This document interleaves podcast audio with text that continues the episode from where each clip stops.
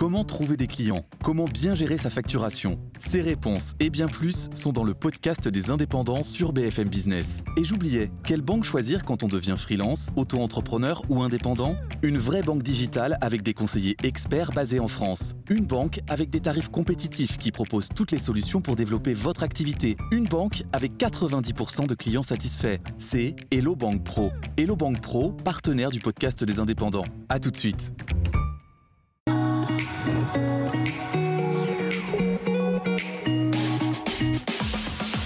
BFM Business, objectif, raison d'être. Cyril Ariel. Bonjour à toutes et tous, j'espère que vous allez bien. Alors cette semaine dans Objectif Raison d'être, nous allons creuser les enjeux durables dans le café. Nous recevons alors sur ce plateau le directeur général de Nespresso en France qui se fera challenger par Anne Caron qui a été élue la meilleure torréfactrice en 2017. Puis enfin, nous aurons le débrief de la semaine par la directrice générale de Planète Urgence. Et puis en, en fin d'émission, les questions des internautes. On rentre tout de suite dans le cœur du sujet. Ils sont là, ils sont deux ils s'engagent. BFM Business. Objectif, raison d'être. Les entreprises face au défi de la RSE. Et nous sommes ravis cette semaine d'accueillir sur ce plateau pour la première fois le directeur général France de Nespresso, Guillaume Chéneau. Bonjour et bienvenue Guillaume. Bonjour. En face de vous, nous avons la meilleure torréfactrice de France en 2017, Anne Caron. Bonjour.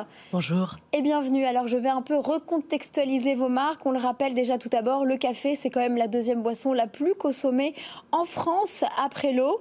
Et à peu, à peu près, nous à peu près 2 millions de tasses de café sont bues chaque année par minute, c'est ça? Par minute? Oui. À peu près, donc c'est juste énorme. Nespresso, vous avez été fondé en 1986. Aujourd'hui, vous êtes présent dans 80 marchés. La France représente votre deuxième marché. Vous avez notamment 60 caféiculteurs et vous avez 18 pays d'origine. Anne Caron, vous avez été fondée en 1974, 4 pays, 4 planteurs, 150 collaborateurs et vous servez à peu près 1000 cafés par jour et vous êtes en cours de certification Bicorp. Alors c'est intéressant parce que Nespresso, depuis avril 2022, vous êtes certifié Bicorp. Alors de manière très concrète, Guillaume Chéneau, maintenant que vous avez cette certification, comment aller plus loin aujourd'hui? Alors Bicorp, c'est déjà quelque chose pour lequel nous sommes très très fiers. Vous l'avez dit, c'est un effort qui a pris plus de trois ans à être atteint. C'est ça, ça, démontre finalement les efforts qui ont été faits par Nespresso depuis plus de 20 ans dans l'aspect durabilité. Comment aller plus loin? C'est une un vrai challenge, bien entendu, parce que la raison pour laquelle nous avons choisi Bicorp, parce que c'est compliqué, mais c'est aussi ce qu'on appelle un, un, bench finalement, une base de départ, et savoir comment est-ce qu'on peut continuer d'évoluer d'une manière positive. Alors là, il y a plusieurs angles, il y a plusieurs angles, on va dire. Bien entendu, la décarbonisation en fait partie euh, pour s'assurer que, d'un point de vue, euh, d'un point de vue certification, nous continuons de gagner des points. On a été certifié avec une base de 82 points et notre ambition. 82 sur 200. Sur 200. On peut encore faire mieux. Mais effectivement, mais c'est vrai que ça paraît, ça paraît faible. C'est dur. Mais c'est extrêmement compliqué. Il y a 150 000 entreprises qui demandent d'être Bicorp et il y en a aujourd'hui 4000 voilà, qui, arri qui arrivent. Donc ces 80 points sont extrêmement difficiles à avoir. On va décortiquer votre feuille de route RSE dans cette émission. Et vous, Anne Caron, quelle est la raison d'être effectivement de votre marque éponyme? La raison d'être de notre marque, c'est de devenir le moteur de la révolution verte du café. Et comment, quel, comment marchent vos cafés, vos valeurs, votre éthique? En fait, je suis dans le café depuis euh, plus de 20 ans. 1974. Le café, c'est une passion. Et euh, bien sûr, au travers de ma démarche, j'ai accompagné les cafés pour euh, accompagner une démarche vertueuse du, depuis le producteur, depuis la cerise de café jusqu'à la tasse. Alors, de manière très concrète, on rentre dans le vif du sujet. Vous, chez Nespresso, on va dire, on vous a déjà reçu hein, à peu près il y a 18 mois. Euh, vous parlez beaucoup de recyclage d'aluminium. Forcément, c'est là-dedans que vous faites votre business avec vos capsules. Euh, et vous misez sur le recyclage, notamment avec, vous avez misé sur des machines à courant de Foucault, vous misez également sur les points de collecte. Comment ça se passe aujourd'hui, effectivement, le bilan des campagnes de collecte? Parce qu'en fait, aujourd'hui, quand on parle de Nespresso, tout le monde vous pointe du doigt, effectivement, sur les capsules. Qu'est-ce que vous aimeriez répondre? Parce que vous choisissez ça et vous pouvez du coup parler de cette innovation qui arrive sur le marché très prochainement. Oui, alors il y, a deux points. Déjà, pourquoi la capsule en aluminium déjà? Euh, C'est le choix qui a été fait il y, a, en 1986 pour créer une consommation précision. C'est-à-dire que euh, il y a certaines idées reçues sur la manière de consommer le café. La capsule en aluminium recyclé, effectivement, c'est un point euh, qui permet de concevoir et de, de euh, consommer le café d'une manière très sustainable. C'est 24% d'impact carbone en moins qu'une machine broyeur à grains, par exemple. Parce qu'on utilise uniquement euh, la bonne dose de café, la bonne dose d'eau et la bonne dose d'électricité pour consommer la machine. Donc vous dites, attendez, Guillaume Chenot, vous dites que par exemple par rapport à une machine à grains, vous polluez moins. Absolument, absolument. Un impact carbone, impact carbone, c'est 24% de moins sur une tasse de café. Et ça fait partie des idées reçues. C'est pas Nespresso qui le dit, ce sont des, euh, études externes faites par Cantis euh, qui nous permettent d'affirmer ça. Après, qu'est-ce qu'on fait? Parce qu'effectivement, il faut bien entendu pas s'éloigner du problème du recyclage et de la circularité. Euh, on a l'ambition d'accélérer ce recyclage. Aujourd'hui, 90% des Français ont accès de manière directe ou indirecte à un recyclage. Donc, soit par des points de collecte, soit dans la poubelle, poubelle assez. Qui est... Quid des 80 pays Parce que vous êtes présent sur 80 marchés. Comment on fait des campagnes de recyclage? Parce qu'en France, on va dire qu'on est peut-être des plus ou moins bons élèves, mais dans, dans, vos autres 79 autres pays Alors, je ne vais pas pouvoir parler pour tous les pays, mais d'une manière générale. Non, non, mais d'une manière générale, c'est un effort constant. J'ai passé, j'ai fait ma carrière dans plusieurs pays chez Nespresso. Je peux vous garantir que c'est vraiment le focus principal. Au Brésil, par exemple. Alors, au Brésil, j'ai pas ça fait pas partie de mes pays, mais par contre. Alors en Colombie. Non, alors non plus. Mais je peux vous parler de la Suède, je peux vous parler du UK. Au UK, on ah, moins exotique. Plus de 50% des capsules, des capsules aluminium au UK sont recyclées euh, grâce aux efforts faits par Nespresso, par exemple. Anne Caron, on dit qu'ici le café en grains est, reste plus polluant. Alors à 99% en grains et euh, j'ai fait quelques capsules, je fais quelques capsules. Mais vous voulez l'arrêter la capsule alors? Oui, puisque il y a la capsule effectivement et le, on ne faut pas non plus se focaliser que sur le déchet de la capsule. Donc c'est un vrai problème parce qu'aujourd'hui 75% des capsules ne sont pas revalorisées et je sais que euh, Nespresso fait énormément d'efforts pour toucher le consommateur pour permettre d'augmenter ce taux de revalorisation. Mais la capsule, la problématique et le sens global, c'est l'impact carbone qu'elle crée, en fait, dans son, quand on voit le schéma global de fabrication de la capsule. Donc je préfère le café grain, bien sûr, et le broyeur automatique, mais ça dépend. Parce qu'on parlait d'impact du broyeur automatique, et vous parliez de la quantité de café qu'on met, mais cette quantité de café, elle peut se régler sachant que pour faire un espresso, un véritable expresso, il faut 7 grammes de café. Alors vous en pensez quoi, Guillaume Chéneau Écoutez, c'est un bon point. Euh, l'étude est liée sur une tasse de café expresso, donc je pense qu'on pourra partager nos sources et nos informations. Euh, d'une manière générale, je pense que que ce soit euh, les, tous les caféiculteurs et tous les torréfacteurs aujourd'hui ont la même ambition. Hein, finalement, c'est de protéger cette filière du café, s'assurer qu'elle ait le moins d'impact possible et surtout protéger, bien entendu, non seulement les, torréfacteurs et les entreprises business, mais aussi effectivement les, les caféiculteurs, parce que l'un des enjeux je pense, euh, de part et d'autre, c'est effectivement euh, d'essayer de limiter les risques. Et on sait que l'impact carbone aujourd'hui et tout le réchauffement climatique a un impact euh, les cultures café dans le monde. Et on sait que jusqu'à 50% des terres de café aujourd'hui seront peut-être plus disponibles dans on va en venir avec les sols vivants, avec le bio, etc. Mais mm. j'aimerais voilà, poser les questions qui reviennent sans doute, et ça vous le savez, je ne vous l'apprends pas Quid aujourd'hui du café en grain Quid des, on va dire, de vos capsules compostables mhm, Donc ça, mhm. ça sort. Donc vous êtes vraiment en réflexion chez Nespresso là-dessus sur ce, ce, déchet de la, de, la, capsule. Absolument. Alors il y a deux manières. La capsule qu'on a euh, compostable, bio, compostable à la maison, c'est important. Hein, compostable à la maison, c'est euh, donc on a lancé ça. En combien de temps? Alors le temps, ça dépend du système de compost. C'est extrêmement variable en, fonction des, types de compost. Ça prend généralement plusieurs mois, mais malgré tout, euh, l'idée c'est de donner un choix à nos clients. Euh, les, gens euh, peuvent pourront faire le choix à partir du printemps, au moment où nous lançons notre capsule compostable, d'avoir effectivement une capsule compostable à la maison ou d'utiliser l'aluminium. Moi, par exemple, à Paris, j'ai pas accès à un système de compost euh, à la maison euh, euh, et j'ai pas accès. Vous, c'est vous ramenez chez Nespresso? Vous faites comment? Non, non. Je pense que moi, ce que je fais aujourd'hui, je la mets dans le, dans le, bac jaune. Donc à Paris, si vous êtes à Paris, vous avez la possibilité de recycler votre capsule en aluminium avec un simple geste de la mettre dans le bac jaune tous les jours. Est-ce qu'on pense à la capsule rechargeable chez Nespresso ou pas du tout? Parce que ça casserait votre business model Parce que vous devriez passer au café en grain Ah non, il y a un élément qui est vraiment très ah, important sur le, rechargeable, c'est que elles sont pas finalement airtight. J'ai du problème un peu que le français, mais elles sont pas sous, sous univers, elles vont être oxydées parce que l'idée d'une capsule Nespresso, c'est qu'elle ne soit pas oxydée, donc dans un environnement sans oxygène. Donc si vous faites votre capsule toute seule à la maison, vous allez avoir de l'oxygène, votre café va être oxydé, il n'aura pas la qualité escomptée. Est-ce que vous avez des questions, Anne Caron, là-dessus? Oui, ça m'intéresse beaucoup. Du coup, la capsule home compostable, je trouve que c'est une technologie qui est passionnante et c'est un vrai enjeu, réussir à, associer les deux, c'est-à-dire à la fois préserver euh, le café, comme vous l'avez dit, qu'il ne s'oxyde pas, garder la technologie de la capsule Nespresso et obtenir un bon café. Je trouve que c'est un enjeu euh, qui est passionnant. Moi, j'ai une petite question parce que vous avez euh, beaucoup communiqué sur la revalorisation de l'aluminium et notamment, vous avez dit faire des vélos avec des capsules d'aluminium. Je trouve ça passionnant. Combien vous en avez fait? Alors, je n'ai pas le chiffre en tête, pour être très honnête, mais j'étais au tout départ du projet, puisque j'ai fait, j'ai une partie de ma carrière en Suède, et ces vélos, euh, Vélosophie, viennent effectivement de Suède. Euh, donc, ce sont des vélos qui sont faits avec une partie de capsules recyclées, bien entendu. Parce en construction ou c'était uniquement dans un pays pilote? Alors, c'était dans un pays pilote, mais ils ont été commercialisés euh, dans la totalité des pays où il y a la présence de Nespresso. Donc, c'est vraiment. Dans les 80 pays? Alors, non, peut-être pas, mais dans une très grande partie.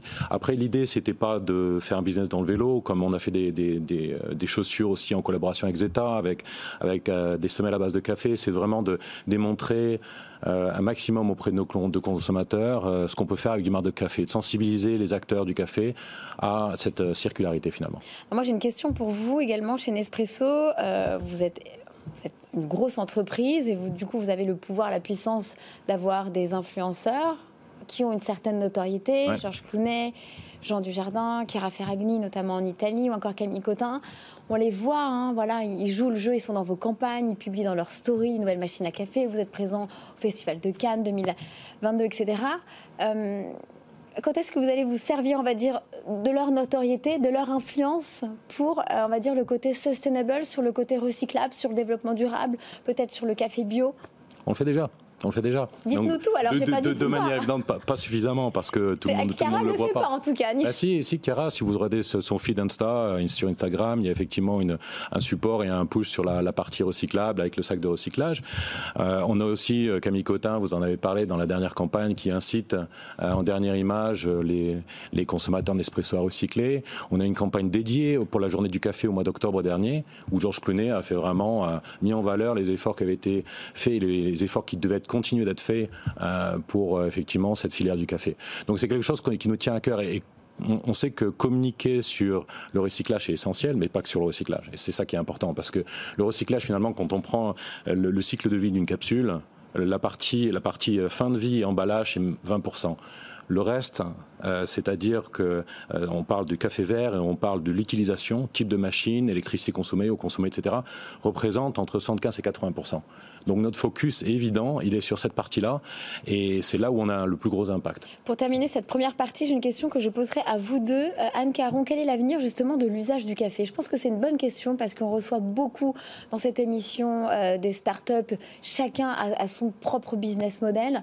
Mais selon vous, Anne Caron, c'est quoi l'usage du café, l'avenir de l'usage du café Pour moi, l'avenir du café, ça passe déjà par euh, le consommateur qui devient de plus en plus un consommateur qui choisit. Ça sera plus un café subi, mais un café choisi.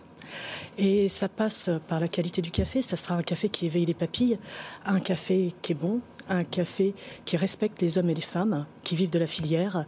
Et un café. Donc avec des labels, le commerce équitable, du fair trade, etc. En fait, il n'y a pas que des labels pour faire des bonnes choses. Il y a une démarche globale. Et respecter l'ensemble de la filière, c'est aussi un enjeu qu'on doit assurer au quotidien, vous et moi. Guillaume Chéneau j'ai pas grand chose à ajouter. Je pense que tout a, tout a été dit. Et je pense qu'il y a de très belles histoires qui sont démontrées et la manière dont on peut faire ça extrêmement bien. Euh, je prendrai un petit exemple qui s'appelle le programme Reviving Origins chez Nespresso, dans lequel on fait revivre des communautés entières de café. J'y étais moi-même au Zimbabwe en 2019 pour voir ce qui s'est passé et voir comment on l'a fait. Quand vous dites, euh, on a très peu de temps, mais c'est-à-dire c'est l'accès à l'eau potable, c'est l'éducation pour les enfants. Alors c'est tout. C'est apprendre les caféiculteurs locaux à faire du meilleur café en plus grosse quantité. C'est quoi du meilleur café pour alors du meilleur café, c'est du café de qualité qu'on peut vendre à un prix premium. Et ce café, euh, les clients d'Espresso le demandent. Ils demandent des cafés uniques. Donc on, on se retrouve vraiment d'une manière très simple avec une relation gagnante-gagnante. Nos clients d'Espresso qui bénéficient d'un café unique et des caféiculteurs dans des pays en difficulté qui bénéficient euh, de ce type de revenus. Merci beaucoup à vous deux. Il est temps de passer au débrief de la semaine. BFM Business Objectif, raison d'être. Le débrief.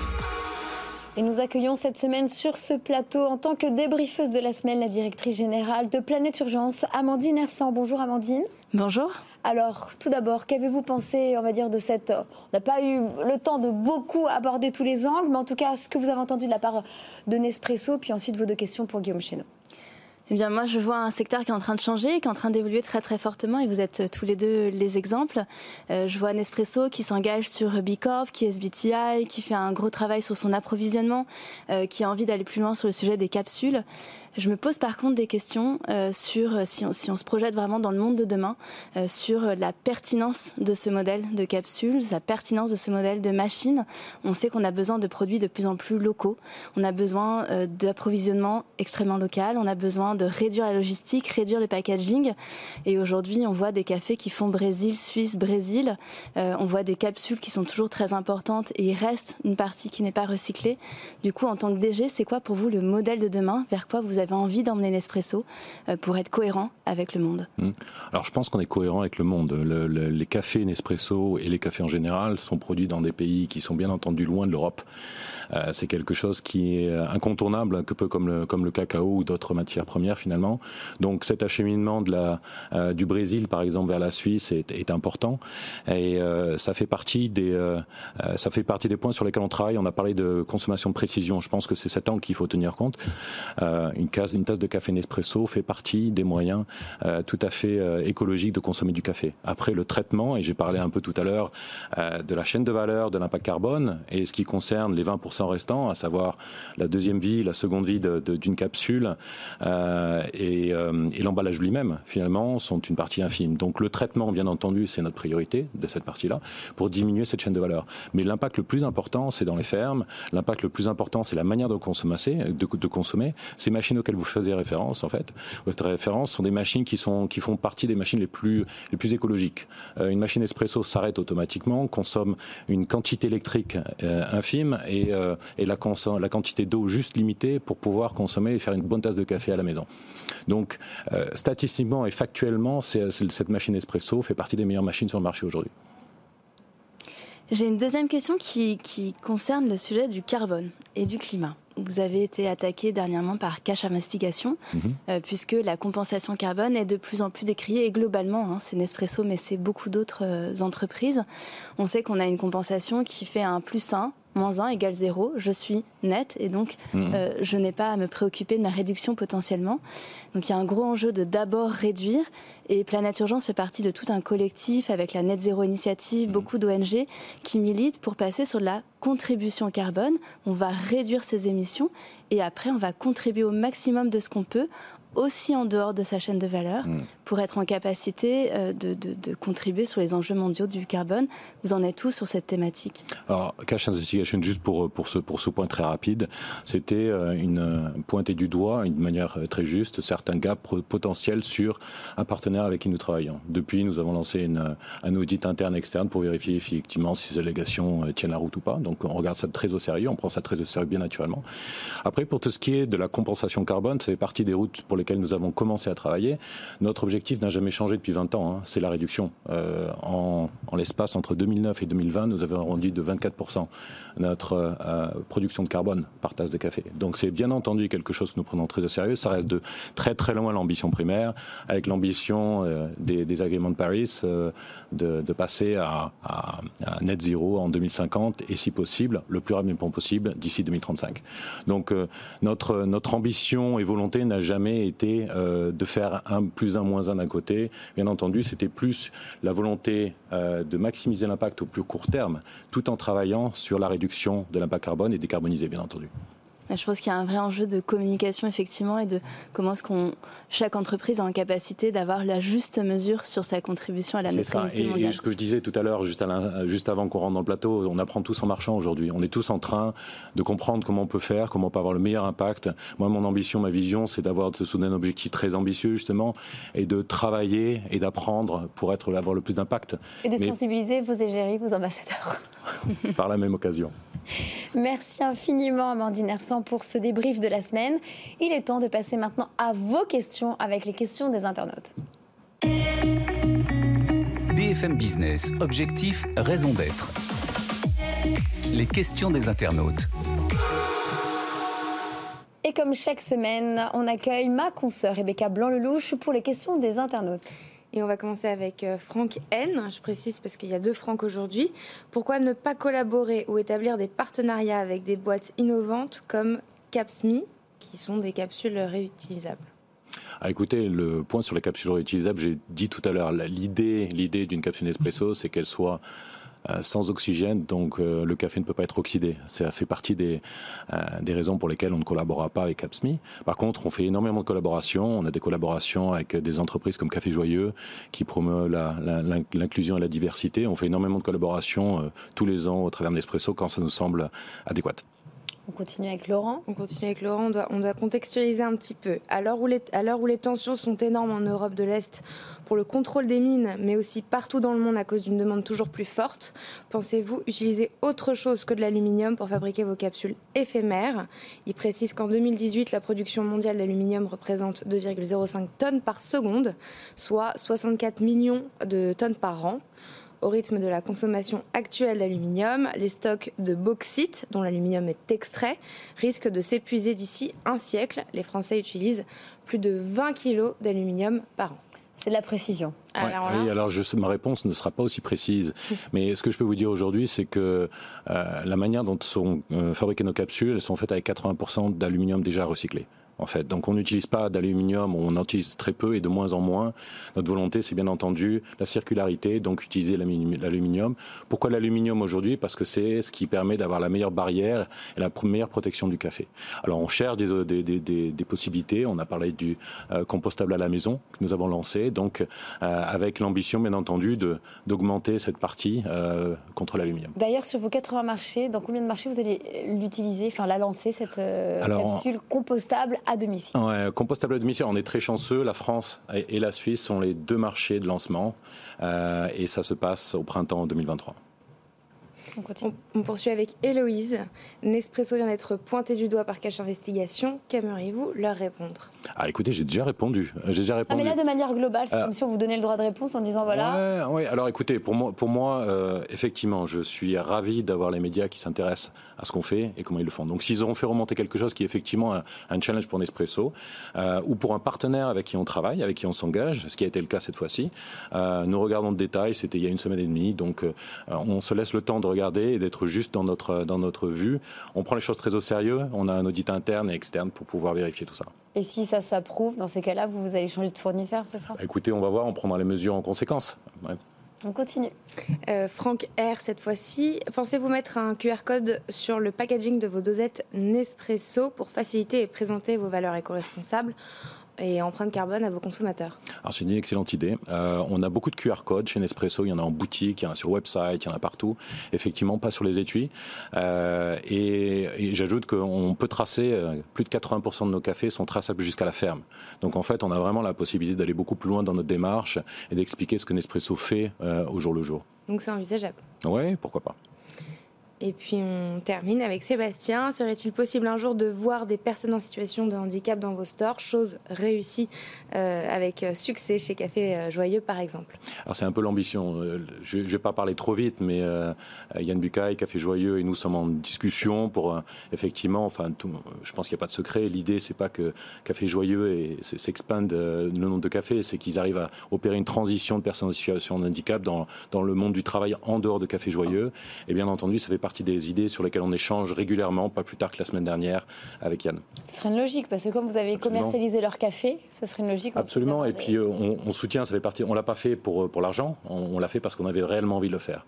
Euh, on reverse les, les, bénéfices à Café Joyeux. Donc pour nous, c'était une cause vraiment extrêmement importante, et on a envie d'aller beaucoup plus loin. Donc euh, moi, j'ai aucun souci, et c'est quelque chose qu'on va faire demain, employer des personnes en situation de handicap qui passent d'un Café Joyeux à une boutique Nespresso, ou ailleurs d'ailleurs.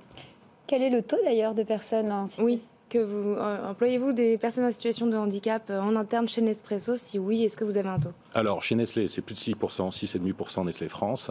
Chez Nespresso, c'est moins, euh, mais on y travaille, bien entendu. On, a un vrai challenge aujourd'hui. Nos métiers aujourd'hui sont des métiers qui sont complexes et qui permettent très très peu, finalement, un transfert de personnes en situation de handicap.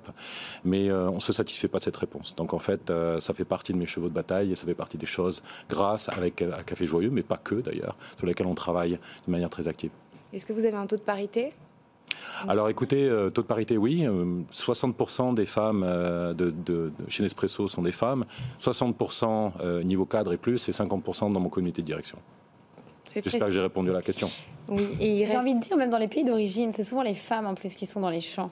Effectivement, mais vous voyez, et, Chiara Ferrani, du, coup, fait partie des ambassadeurs aujourd'hui qui poussent terriblement bien ce message de, de, féminisme et d'empowerment. Euh, et elle a porté ce message très très fortement pour Nespresso, justement. Et puis, euh, dernière question de Sébastien. Avez-vous mis en place des solutions euh, sociales pour vos récoltants, justement, dans les pays d'origine, sachant que vous en avez 18 oui, alors on a bien entendu le, programme triple A, qui est un programme très large. Euh, je j'encourage ce monsieur à aller sur notre site internet et découvrir les détails. Elle il y a plus de 20 ans.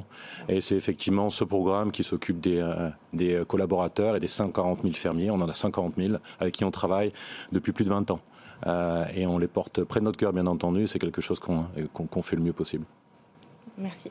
Eh bien, écoutez, merci infiniment à tous pour cette émission. Merci infiniment ma consoeur Rebecca Blanc-Lelouch, notre débriefeuse de la semaine Amandine Hersan, Anne Caron pour notre challengeuse de la semaine et puis bien évidemment Guillaume Chéneau pour avoir répondu à toutes nos questions durant cette émission. J'espère que cette émission vous a plu. Elle était riche et très intéressante. Merci à vous tous. Je vous donne rendez-vous la semaine prochaine à la même heure. D'ici là, prenez soin de vous. Bye bye. BFM Business. Objectif, raison d'être. Les entreprises face au défi de la RSE.